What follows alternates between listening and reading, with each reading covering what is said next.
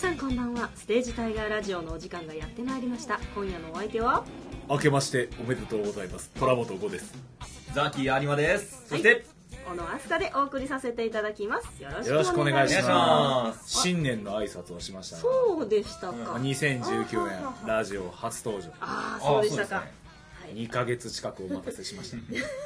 本当にねはいは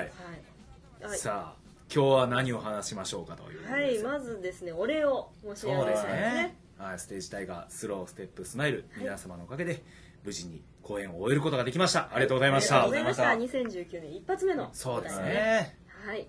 いやー本当にたくさんの方にう来てんいただいて、そうですね嬉しい限りですね今日はじゃあそれを振り返りながらお話振り返りをのしようじゃないかとせっか今回ねあのやる前には作演には来てもらえなかったのでそうですね毎回僕がね出て見どころはここだよはいみたいなことを言うことが多いんですけど、うん今回は終わってから振り返りですねそうです、うんだからもうネタバレなんでもありで、ままあね皆さん見ていただいてる方が多いのではないか、あ、DVD を楽しみにしてる方はちょっと聞かない方がいいかもしれなああーでもまあ後々言いますけど実は校内展というものがございましいてですねそうかそうですね。あのーあれで見れるもう一回見るチャンスがありますので、はいちょっとここで見どころをこんな風なことを思って作ってたんだなとあいーうことを一回ね予習がてらうん知っていただいた上で見ていただくと、あそうとより面白いからはいはい、新しい発見があるのではないかと思います。じゃあまずですね多は分いみんながすっごい一番気になってたと思うのは、うん、あれなんですよその主人公の佐賀野ひなたくんがうん、しゃべほとんど喋らないし全く笑わないという少年の役だったんですけれども、その声をみんなが代弁してたじゃないですかうん、結構バラバラな人たちが入いれわ替ゆるわり立ち替わり心の声ですね。はいうんそれの演出をね思いついたのはなんでそれにしようと思ったのかっていうのがずっと気になってましてまあ、もともとね、この作品、あのチラシにも書いてあるんですが。うん原案というものがありましてはいもともとはその卒業生が原作原案を考えてるんです、はいはいでそれが自体がもう笑わない少年がいて無口だという設定なんですね、まあまあでも彼の心情を表すのに、まあ、無口なんで喋らないんですよそうですよね、で非常に困る なとであのー 僕まさしくね、はい今の卒業生、まあ、今年卒業される卒業生たちがそんな雰囲気なんですよ、僕からあみ見んなたら喋らない、うん内気なんですねどっちかというと消極的であまり言葉をたくさん喋るタイプではないうんけどやっぱ話していくとすごくものを考えていたりとかうん何も考えていないわけではないんですよ言葉がないイコール考えていないわけではなくて、うんうん言語になっていないだけで思考そのものは常にあるとまあそれをなんとか表出できんかなって思った時に、まあ、演劇ならではの手法としてあー面白いなと思ったのはやっぱり心の声を生で当てるっていうのを考えて、うん普通やったらね映像とかでモノローグありますけそうどですね鬱陶しなるじゃないですか、うんあの量って、あ確かにとあと僕がこの台本を書いてたその前後ぐらいの時にラジオドラマの仕事をしててありましたねラジオドラマっていわゆるモノローグ多いんですよ独り言ではなくて心の声みたいなのを、おおうん一体俺はどうしたらいいんやみたいなうんうんを言うことが言っ多ていんまです言すってますはいだからその技術を何か使えないかなって思った時うにん心の声まあ顔では何も思ってないけど心の中では葛藤してるよっていうのを入れたいと思ったんですうんうんうんで例えば日向の声役みたいなのを作ると、うんそれはそれでなんかあざといなと思ったんでうんうん俳優が入れ替わり立ち替わり入って喋っていくっていうのが面白いんじゃないかな見場的にも、うんなるほどね実験性としてどうなるんだろうと思ってやってみたところがあるそうと最初何回かぐらいまでは結構ねみんな慣れるのに時間がかかってそう途中から分かり出すと思うんですけどねうんうん、うんまあなんかあまり説明もしてないので、うんうんあのーでもなんとなくわかるでしょうっていうのとあとそれが心の声だよねって見てる側がわかるより早くヒロインに感化されてしまうという か感化されるかな、あうんうんーははるほどあなたいっぱい喋ってるよねって言ってバレちゃうっていう、なんかその構造の面白さみたいなのを考えてますね、うんあなるほどそうああでいもうやっててあのシーン結構楽しかったですね心の声がヒロインには聞こえてうるのよ、んめっちゃ出てるしって言われた時のみんなでハッってなる瞬間それはでもうんひょっとしたら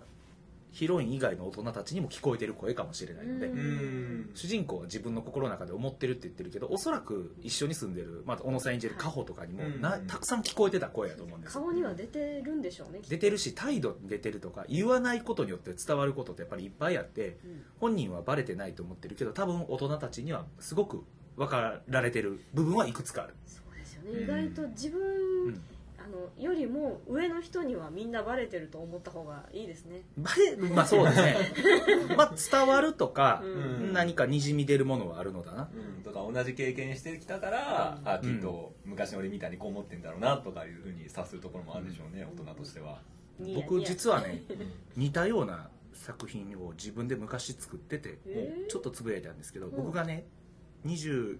歳前半ぐらいで書いた「病的戦断」っていう作品があっあーてはい、あーうんあれも主人公が思ってることを口に出さずに、うん思ってることを全部日記に書いて日記を読むっていうのでうん演出してたんですなよ、るほど僕はこう思うんだっていうことを全部日記に書いてる体で、まあ、主人公は喋ってるんですけど、はいそれに近い、あうんなるほど、うんうんうん、あれは本人ですけどもまあそういうねうん、あとはまあなんか人数多かったんでいっぱい舞台上に人がおったら面白いやろうなって思ってる、まあ 確かに、はい、はい、でではありがとうその声の人たちがうんいた後ろの、あとこあろで背すね景というかは舞台美術と言われてるも舞ん台美術なんでねす、けど、うん、はい、あれは一体何だったのでしょうか、まあ不思議な形いわゆる格子状というか、ね、あの、なんて言うんでしょうね、障子の枠だけみたいな感じはでい、はしごのようにも見えますけど、ジャングルジムというにはちょっとだからね、そうもともとのその原案にも、キーになる場所が公園だと、ヒロインが寝泊まりしてた公園だっていうのがあって、ううんんうんまあ、公園をキーで考えたんですよ。はいはい、うんなんか遊具だな。うんじゃあ、ジャングルジムを模したようなものがいいなって思って、で、まあ、街の中の話なんで、うんにしたいなと思ったんで、なんとなく街っぽく見えるもの。うんうんまあ、ビルのようにも見えますね、そうですねうんうんっていうのとあとなんとなくその中に入って喋ろうと思った時に心の声がさっき言ったようなことをやろうと思った時にそのいわゆるしがらみというかうんあー囲いというかうんまあ一つ柵牢屋みたいに見えるような構造が望ましいなと思っはたいんはでいすよは、いうんあそこに閉じ込められてるというかだから最後一番最後主人公2人が一歩踏み出して振り返ったらその柵が開きますよねあ来ますね、はい開いた瞬間にまあ折しも持ってた傘をみんな開くんですけど、うんとてもカラフルな色合いに囲まれる、グレーの枠から出てきたそうグレーの輪から出てきたら急にカラフルなものに囲まれるっていうのが一つ彼らの彼らの歩んでいく姿とかこうあってほしいなと思う僕の風景みたいなものを表してるつもりではいるんですよ、そうでそのカラフルなものを持った人たちがその、うんなんていうか美しい世界だったとうんいうことなんですねそういうことですよまあぽいことは言ってるんですけど、うん主人公が、うんそのための舞台美術というのを考えて、まあ、大変は大変でなかなかそれをね言葉にして、あのまあ美術も学生の子たちがやってるのでうんうんこういうことがしたいんだって伝わるのがなかなか難しくてマジモノの遊具みたいなの作っていたりとかいや違うんですよそうと。そうじゃないんだ、うんいや遊具っぽくとは言うてんねんけど、うんほんまの遊具でして遊びたいのではなくてなんかその中に閉じ込められてるとかその遊具の中で喋ってるとかっていうものをしたいんだ、おおうんなるほどね、うんそうそしてその遊具の一番てっぺんに高いとこね登るシーンがありますよね、うんいっ限ぱ定いありまさすれてねあるんですけれどもうね、ん、で何回も何回も同じシーンが繰り返し出てくるんですねありますねあのザザーっていうあ砂嵐突に然フラッシュバックするっていう、うんはい、小さな少年と少女が一緒に星を見上げるというお話あのシーンなんですけれども、うん、はいこれね実は台本上ないんですよないですよねそうです最初ないんですよ、結婚の途中で英語の途中で入れようかって急言っにて思いついてなんか急に思いついた んですよねなんかうんストレートプレイヤーなと思ってうんまあ悪くはないんですけど、うんなんか一個謎を入れたいと思ったんではすよ、いなんだろうあれなるほどなんかよくわからん突然挿入されてくる謎の映像みたいなのがうん面白いなと思って、はい2人が見た心象風景みたいなものを合間合間に入れたれてなんかの表紙を思ったんですよ、うーんジャミングするっていううん二人が見た風景、 2人が見た風景でしょうね2人が共有してるまあ日向が見たなんですけどぜうんうん覚えてる風景なんですけど、まあ、日向はうっすら覚えてるで恵美は大切にしているやと思うんですけど、うんなんかその2人が見た共通の何かっていうのが合間合間に流れ込んでくるあれは何だろううんうんって思ってて最後つながるみたいなのがああとはね馬点がちょっと多くてパンって変えられへんなとか間に何か入れんと切り替わらへん な何入れようかって思った時入れにとこないああれ入れようとだからダンス終わってんダンス終わってから教室のシーンに行くまでに椅子と机並べなあかんはいはいダンス終わって暗転で椅子と机並べるのめっちゃかかるとあー10秒以上かかるわどう考えてもなるほど10秒以上暗転長えなって思った時に何かシーン入れてる間に作らなって思った時にあ1個絵があったわとそういう合理性のな上でも成り立っていくわけですそうねなあんでのすシーよンはねうんそうあのまあみんなねその少年少女、まあ、主人公の少年と少女が小さい頃の映像だろうというふうに言ってるんですけど、うん私はあの一つ星のあれでもあるのかもしれないってうんどっちなんだろうなって思って、まあ、僕の中ではその風景見た風景おぼろげな風景だと思ってるんですけどひょっとしたら一つ星の風景かもしれないし、まあ、だから見るしだからミスリード抜群にミスミスリードするように作ってあってうんうんあの最初はっていうのはどうかなって言ってそのあー演劇部の子が演劇公演をするために考えてた台本の話っぽく始まるし、うん途中ではその榊さんって出てくるもう一組のカップルがおるんですけどはいその人らの昔作った映像作品の画面の中のようにも見える、うんはいうんにも見えると、うんまあ、示唆するイメージするものですね、はいうん、ぼんやりとあるというのぐらいが大体の謎ですかね他にザキさんなんかいっぱい何でも聞いてくださいあー今なら語れますよせっかくなので、はい多分今回のヒロインのエミの、まあ、まあ病気というあか症状としてありましたはいはい HSP について、はいね、ちょっと伺えればなと、はい HSP Highly Sensitive Person というのが今回実そはれも出てきて原案に含まれてたのないですねないであすうんあの原案には超能力とかそんなも一切ないですうん人の心が読めるとかもないですあど僕が勝手に出しましたこからどこまでがと思ってまあ、どこからどこまでが最初はねほんまに短いお話30分いったらええかなぐらいのほんまにボーイミーツガールだけの話あ笑わない少年と家で少女が出会って頑張るぐらいなんですようんうん出てくる登場人物5人ぐらいしかい ーないあおおこれ22役まで増やしたの増えたな4倍ぐらいあのーでその中でなんか2人の面白い関係を考えようってなった時に僕が例えばヒロインが主人公の気持ちヒロインだけが読めるうんうんうんその主人公の考えていることを理解できるっていうようにしようっていうのとちょっとあまりにもリアルリアルというか普通の話すぎてもったいないなんか一個ツボみたいなのを入れたいよねっていうのがあってなんか超能力とか SF とか宇宙人とかどうだろうとかあーだった時に人の心を読めるうんううんんっていうので僕なんとなくテレパシー的なものを想像してたんですよあー超能力っなてるほどなるほいどやまあガンダム好きのザキならわかるけどニュータイプ的なものというか、ああようわかりますうん、はい心が読めるとか通信し合えるみたいなのを考えてたんですよでそれで、まあ、調べていったらうんテレパシーとうんエンパシーエンパスっていうのあがあエンるパスありますねテレパスとエンパスがあるとなんやエンパスってって言ったうんまあエンパスって要は共感なんですようんうんなんか情報を送るではなくてでエンパスの中に HPS という症状が実はあるっていうのを調べていくと本めっちゃ読んだんですよ超能力の本うんあるっていうのを調べてうん見てそれを気になって見ていたうんじゃあ人の心がまあ気になりすぎてというか共感しすぎてしんどくなる人が存在しうるうんうんこれいいなとなるほどなあるだって超能力者やってたらそんなバカなとか特別やなと思うけどうんうん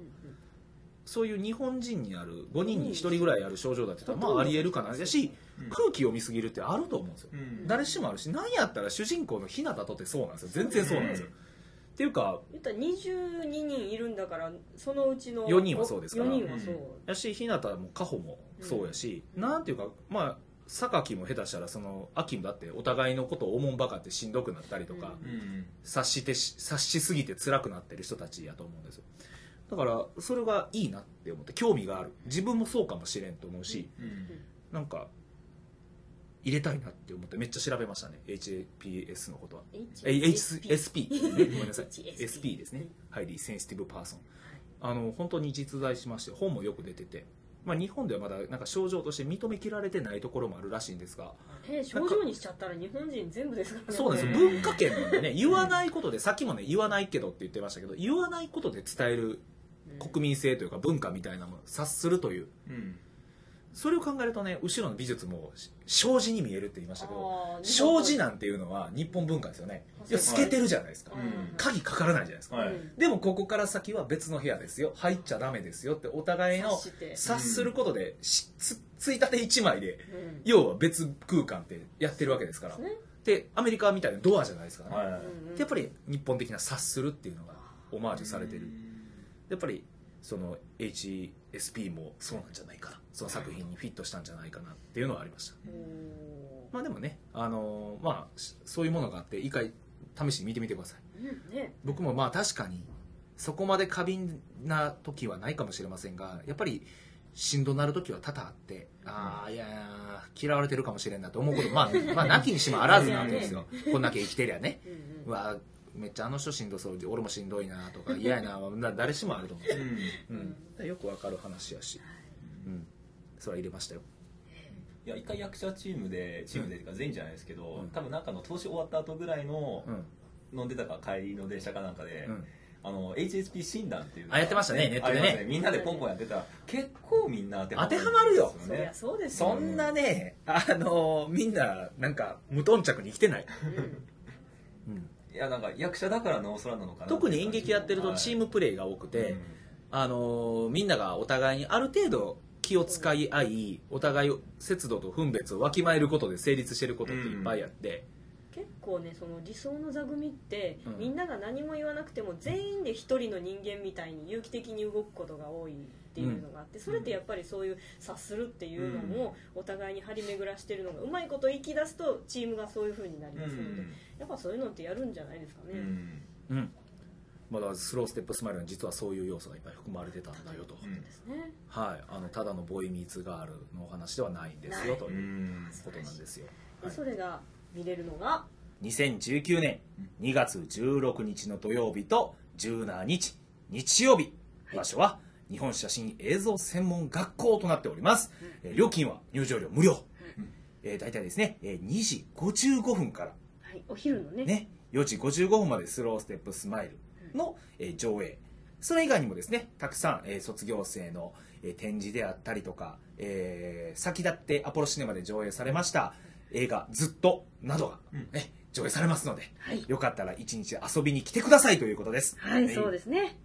もうそこでその今回のスロステップスマイルのやつを編集したものがすぐに見ることができるとあー僕がさっきまで話したこの見どころがはい実際どうだったのかというところをちょっと楽しんで見ていただければ嬉しく思います、ね、んはいもちろん我々も行きますから行ねきますから、はいどうぞ会場で見かけたらあの緊張せずにお互い声をかけていただけますとあ嬉しい見でましすたよにやりみたいなのねそうなんですよ僕時々気にしてて僕ただでさえ人に近寄るなオーラを発する時があるのであーあの全然気にせず声かけてくれたらあの神対応しますからあ神対塩ではなくて全然大丈夫です、はいあの失礼なことをする人には 恐ろしい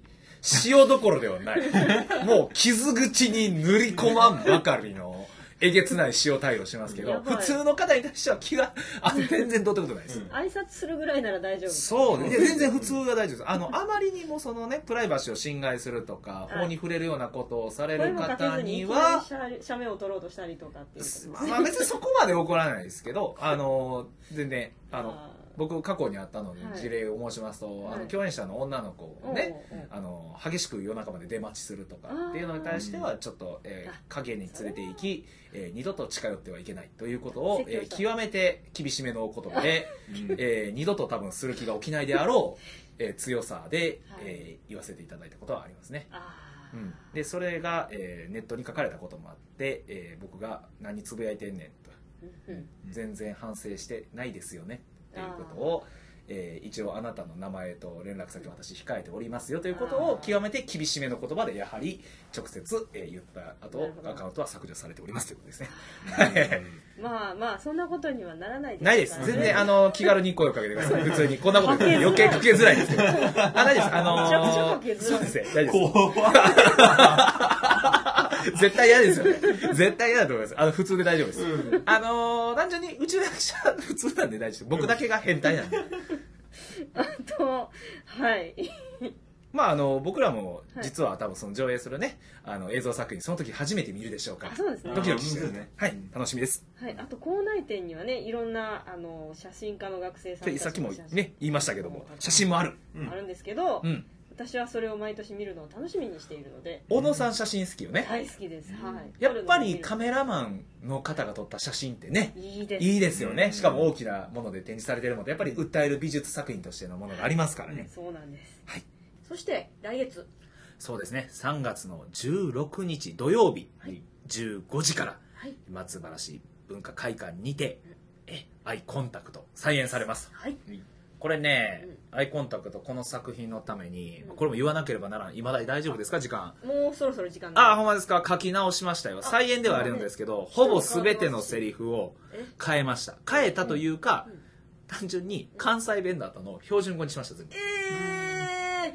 あの理由はいっぱいありますけど、まあ、あのより多くの方に見ていただきたいというのを込めてああーの関西のローカル展開から、まあ、ちょっとあの全国展開にしましたというーのそとうはい役が明らかに1個減ってるので1人減ってるんですよはでその分増えてる役もあるんですよあほうだから再現とはいえだいぶ違うんじゃないかなうーんまあモチーフは一緒ですからねあとこれ僕ちょっとブログで触れてるんですけほどうほスローステップスマイルのううんその後がちょっとだけ描かれてますうおんおその後同じ地続きとは言いましたがその後のお話がちょっとだけよう見てたら分かるようになってうますんじゃ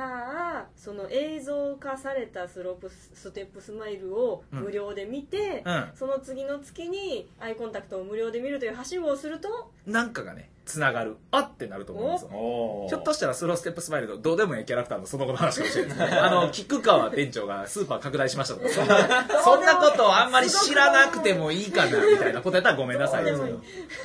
まあまああの人たちがその後どうなったのかということが少しだけ語られるからそねれは楽しみですね、楽しみですねはい